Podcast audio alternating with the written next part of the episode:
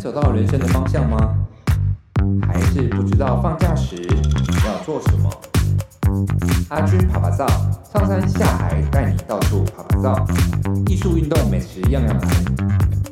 Are you ready? Let's go!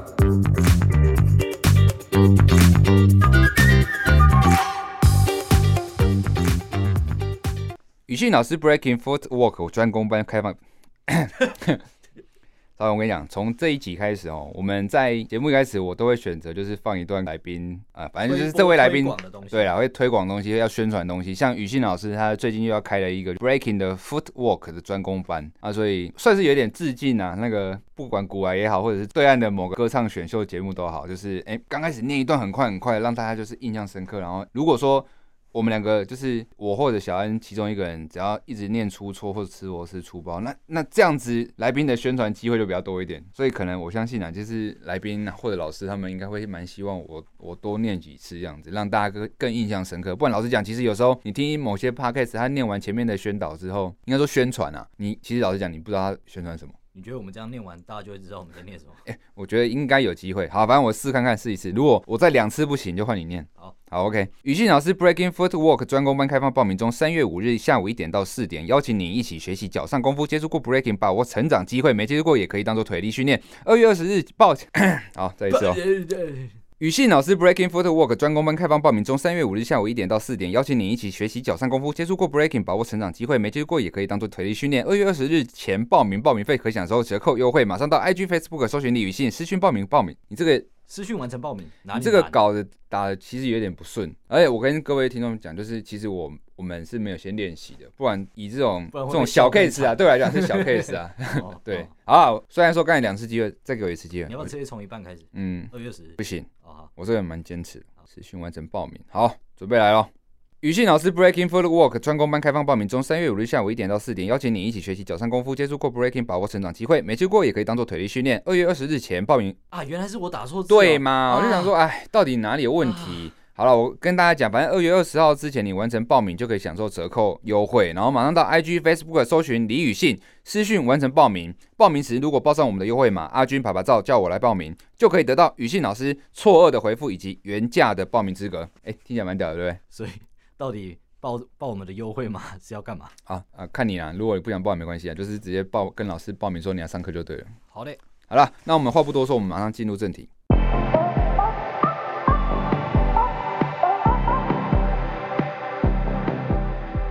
Hello，各位听众朋友们，大家好，欢迎收听阿军跑拍照，我是节目主持人阿军。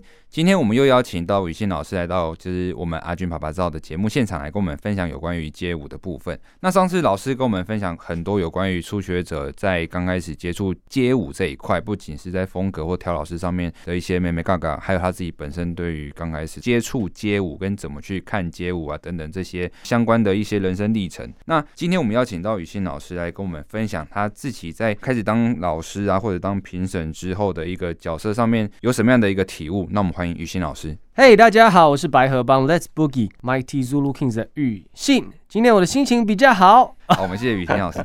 这个礼拜的心情比较好。然后我们今天一样有邀请到小恩哥来到我们节目现场，跟我们客串一下。来，各位听众大家好，我是小恩。我的心情跟上礼拜差不多好。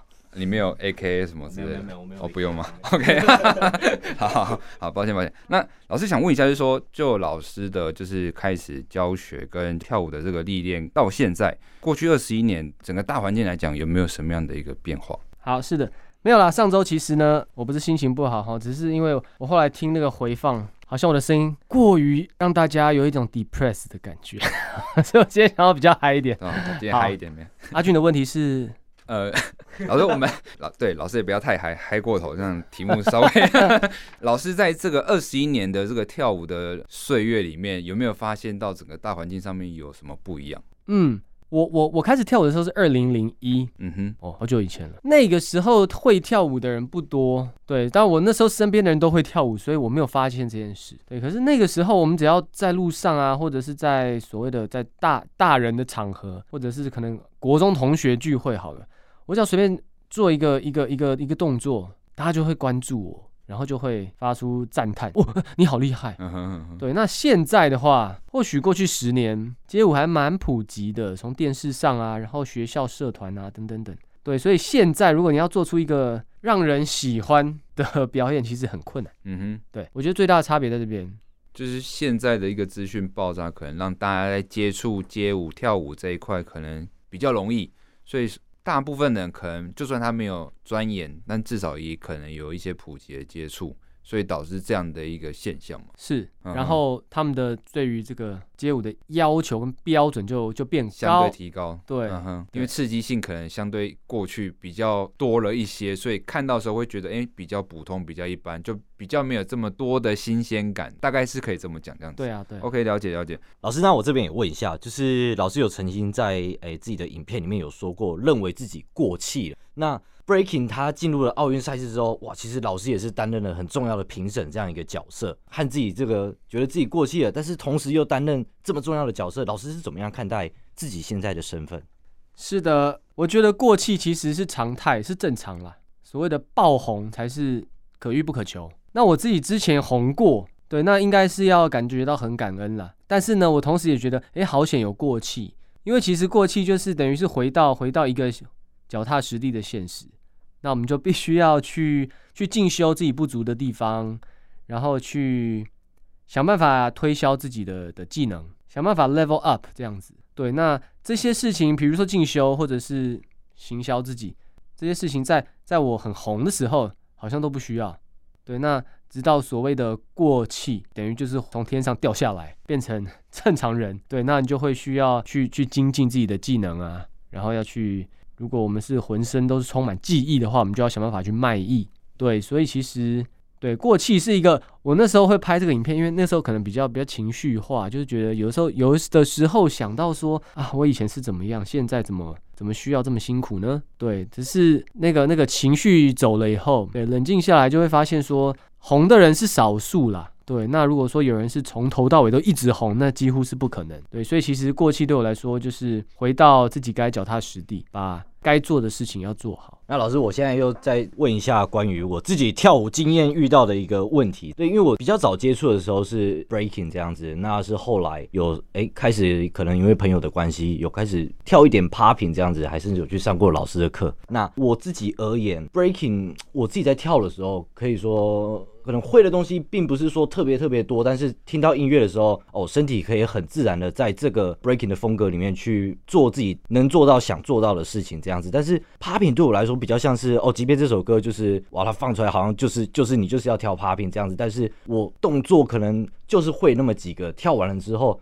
好像就哎、欸，不知道自己在跳什么的感觉，就是没有那种在自由自在舞蹈的感觉。老师觉得这这这中间是什么样的问题，什么样的因素吗？嗯哼，我的看法是这样哈。如果说你学过许多不同的舞蹈的话，大概你第一个学的舞蹈会奠定你的身体的素质，对，然后它就成了你的舒适圈 （comfort zone）。所以像少恩。第一个学的舞蹈是 breaking，所以你大概知道你的能力到哪里，你可以做到怎样，不会不会出糗，然后你的比较有特色的舞步可能是怎么样，你就会自然的会可以表现出来。对，那你可能你第二个学的舞蹈是 popping，你在学 popping 的时候，其实你是带着你的原本的 breaking 的身体素质在学 popping 的。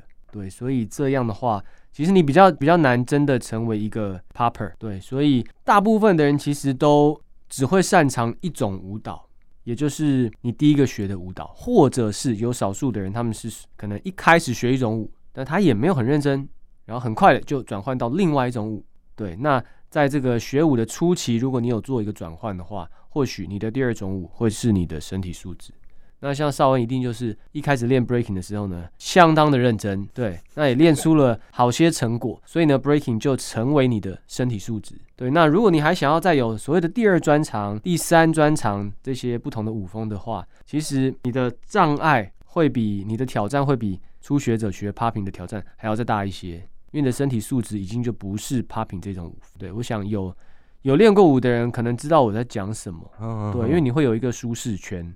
那要离开舒适圈其实不容易，甚至有的时候你以为你离开了，诶，我都很久没有练 breaking 了，我一直在上 popping 的课，我一直在练 popping，可是为什么我的 popping 好像没有什么起色？然后我 breaking 很久没碰了，好像还是跳的比 popping 好很多。对，那有的时候你你其实真的没有离开舒适圈。对，这这个可能需要一些一些呃，可能跟你比较熟的老师，可能要帮你突破这样的盲点，对，才有办法说。在你的第二专长上面呢，得到真正的突破。那像老师会这么多，讲会好像有点太太低估老师。老师精通这么多舞蹈风格，那老师是经过怎么样的一个转换，还是接触这些风格的心路历程？大概是这样子。是，就诚如我刚刚说的啦，我在我在跳 popping 的时候，我鄙视其他舞蹈。对，所以我都只跳 popping。我我后来我的我的灵感促使我开始跳 breaking。那当我开始跳 breaking 的时候呢，我又鄙视其他的舞蹈，所以我就只跳 breaking。所以我有点像是整个人这个换了一个灵魂这样子，然后也换了衣柜里面所有的衣衣服。对，只有把不适合 breaking 的衣服都丢掉，类似这样。然后我后来呃有一段时间我在进修 hip hop，那那个时候呢，我又鄙视其他的舞蹈，我就把自己当成从零开始。对，所以我觉得我学每一个舞蹈的的手段可能比较激烈，就是我都把自己呢打破，然后就是人家说的打掉重练了。那当然这个还我我不知道，可能不适用于每一个人了，但我是这样。对，那我就我就觉得我一次就只跳一个舞，那我也不是纯粹的只跳那个舞，我是整个人的整个灵魂都是在那个舞的里面。对，然后可能过了十十五年之类的，我再做一个重新整理吧。我曾经呢。有学过的舞蹈呢，都把它再捡回来练，然后再重新整理。对，那我就发现说，其实我的舒适圈从原本的 popping，然后 breaking，然后现在又在扩展到了其他的舞风。老师，有人说哈，这个舞蹈是艺术，但有些人会说，哎，舞蹈是运动。老师会怎么定义舞蹈这件事情？哦，何德何能可以定义舞蹈啊？哎，那应该说，就是街舞对老师来说，老师会觉得它比较像是什么，或是？在老师心目中，他的样子。好，稍微这是一个很好的问题，因为我也曾经呢思考了非常久，街舞到底是艺术还是运动？因为大概就在十年前，这个世界上很多人想要把街舞，特别是 breaking 变成运动。十年前开始有这个风声的时候呢，也有很多有头有脸的人呢，公开的表示反对跟跟不耻这样的一个价值观。对，那我先讲呃，街舞如果我们把它看待成运动的话，我的看法。街舞确实它可以成为一个运动，但是还没有这么多的人有朝这个方面努力，所以这个说法应该普遍大家目前没有那么接受。霹雳舞也就是 breaking，它已经进入奥运了，对，应该就会在巴黎的时候会登场。这样，那我们台湾也有许多的国手，那我就是国手选拔赛的评审，对，所以我参与在这个赛制跟这个潮流当中呢。其实我就很专心的去参与，然后也很享受。然后我真的看到了 breaking 运动赛事用竞技的一个方式呈现，还真的跟我所熟悉的 breaking 不太一样，但是还真的是可行的。它真的是可以把它放在一个运动会里面去去做。对，那当然这些先驱，也就是把 breaking 放到奥运的这一些走很前面的人，他们做的已经很多了，但是。还是有诸多不足的地方，所以现在大家还是可以发现很多缺点了，然后也有很多可以抱怨的。那我自己就参与在这个里面，所以我也没什么好抱怨的。对，我的心得就是说，诶，我真的还没想过说 breaking 还真的可以用一个像运动的方式去玩，所以我认为街舞可以是运动，对，但是它必须要要有一个转化的过程。那街舞它的本质是艺术，这个是没什么好说的，街舞的本质真的就是艺术。那我曾经听过一个。我认为他是艺术家，一个画家。我认为他是艺术家，但是他不不这样称呼自己。为什么呢？因为他说，如果你没饿死的话，你就不是艺术家。你如果靠这东西在赚钱的话，就不要谈艺术了。你如果你的工作是街舞，如果你的工作是画图，那你不要说你在做艺术，你也不要说你是艺术家。如果你饿死了，那你才有资格称自己为艺术家。我明白他讲这句话的意思，那我也其实我也认同，就是你如果真的把一个艺术来当做工作的话，我想做久了，对，如果有听众们如果是做所谓的艺术工作的，可能都明白我们在说的这个东西。对，当然这个比较极端一点了，但是因为我也是极端的人，所以我认同这个说法。对，街舞的本质是艺术，这个没什么好含扣的。既然都提到艺术了，那可能就是很多人在跳舞时候都会诠释一些故事啊、灵魂啊等等。那老师本身在跳舞的时候，在这个律动的过程里面，有没有呃以前到现在比较不同的感受？可能我们都是随着音乐，然后去做身体上面的肢体语言啊，但是总是会有一些时刻，好像去想到什么事情而有所不同。老师的那个灵感或者是那个共鸣或体悟，第一个问题是有没有这样的事情发生？那第二个是有没有随着什么样的一个事件而不同？对，老师可不可以先针对这两个问题来帮我们做分享？这样好，我我有一个转捩点哈，就是有一个有一个前辈跟我讲了，宇信你你你的风格很特别，你也很爱跳，你也很会跳，但是你有没有想过别人怎么看待你？是你自己觉得你自己很厉害，还是别人觉得你很厉害？这个前辈跟我这样一谈之后，我就开始发现说，诶，对耶，很多东西只有我自己明白，只有我自己很满足，可是。我不晓得别人的看法是怎么样。其实我不在意别人怎么看，但是那一场跟这一位前辈的谈话之后呢，我就开始思考说：诶，那如果我我的灵感跟我的表现，诶，可以打动别人的话，其实这不是更有意义吗？嗯哼，不是只有我自己满足，因为只有一个人嘛。那如果今天观众有一百个，那如果十个人感受到我内心的感动，这时候我就满足了十个人。那相对于我以前只满足我自己，或许这样是更有意义的。对，所以我，我我在我的舞蹈里面啊，我想要表现的事情，或者是我想要表达我热爱音乐，或者是表达我的舞蹈技巧这些东西，我就彻底的进行了一个一个转换，就是我会去特别留意大家喜欢什么样的舞步，大家喜欢什么样的技巧，然后我就会特别去练那些东西。嗯哼。然后大家喜欢怎么样的表现方式，喜欢呃表演者做什么样的表情，穿什么样的衣服，那我会特别去琢磨这些东西。嗯哼。对。老了就会开始比较顾到别人，对对，我在大学以前我是我是目中无人，我就是我从来没有想过这样的问题。嗯哼，对。哦，那再深入一点问的是说，那刚才你提到家人可能开始，尤其是父亲开始有老师意识到说，他们其实是一直在支持跟包容，只是可能在他们的价值观里面，这件事情要谋生可能是会有冲突感的，但他们还是试图的一直在包容。那这样的一个过程，到了老师。领悟到这件事情之后，对于老师的跳舞上面的诠释上面有有没有什么样的不同，或者是说，老师当你在跳舞的时候，有没有某些时刻是想要跳给他们看，或者是想说一些什么话给他们知道的？呃，我我我觉得我我的家人的给我的这种默默的支持，让我转变的最大的一件事，就是有一次，因为我妈就会说：“你怎么那么晚回家？”我说：“练舞，练舞有必要练到那么晚吗？你现在在练舞吗？还是练完舞干嘛？”对，那我就觉得他常常有这种抱怨，说我都不在家或什么的。对，那有一次我就跟他说，我非常想练舞，而且练舞本来就要花非常多时间才有办法把它练好。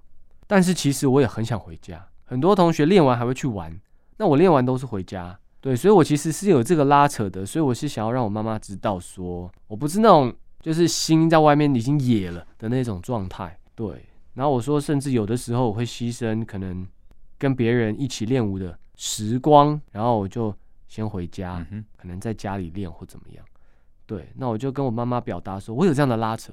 她居然给我的回应是说，你要去选 A，要么选 B，你不要两个都要，你一心二用，三心两意，这样意义不大。我妈妈给我这样的一个回应之后，我就了解到说，好像是她就是讲明了，她就要给我一个支持。那我自己去选，我要的是什么？后来我就尽情的在外面练舞、学习，然后。参与活动，对，然后把握任何的机会，没有把说呃几点以前要赶快回家这件事情再再看得很重，嗯哼，对，当然我内心还是会有一个想家的一个情绪情怀在，嗯哼，对，但是我知道说其实我妈妈虽然呢不希望我走上这一条路，但是她也给了我一个支持，就是说你既然要，那你就不要想这么多，嗯，否则你的想法会扯你后腿，一个全力支持的概念，对，我觉得这个真的很。嗯蛮重，对他来，对他这样讲是是很不容易。嗯哼，好，老师，那我们老师，那最后一个问题是说，老师总是有人生的一些跳舞的阶段性目标或者是远程目标。那老师，你现在的这个目标是什么？我现在的目标也是一样很俗气啦，就是呃，我我我我想要启发更多的人，对，所以我会 PO 什么，我用 IG 啊，什么脸书、YouTube 这些，嗯、然后我也我也很有兴趣呃接触。各行各业、各式各样的场合啊，还有人这样子，对，我希望我做的事情可以让更多人，纵使他们不是跳舞的，对，他们看到我讲什么、跳什么，看到我的一个一个一个可能兴奋的神情或者是什么都好，他们会因此而有一个哎新的点子，嗯哼，或什么的。对，我希望可以启发启发更多人，更多的人。嗯哼，对。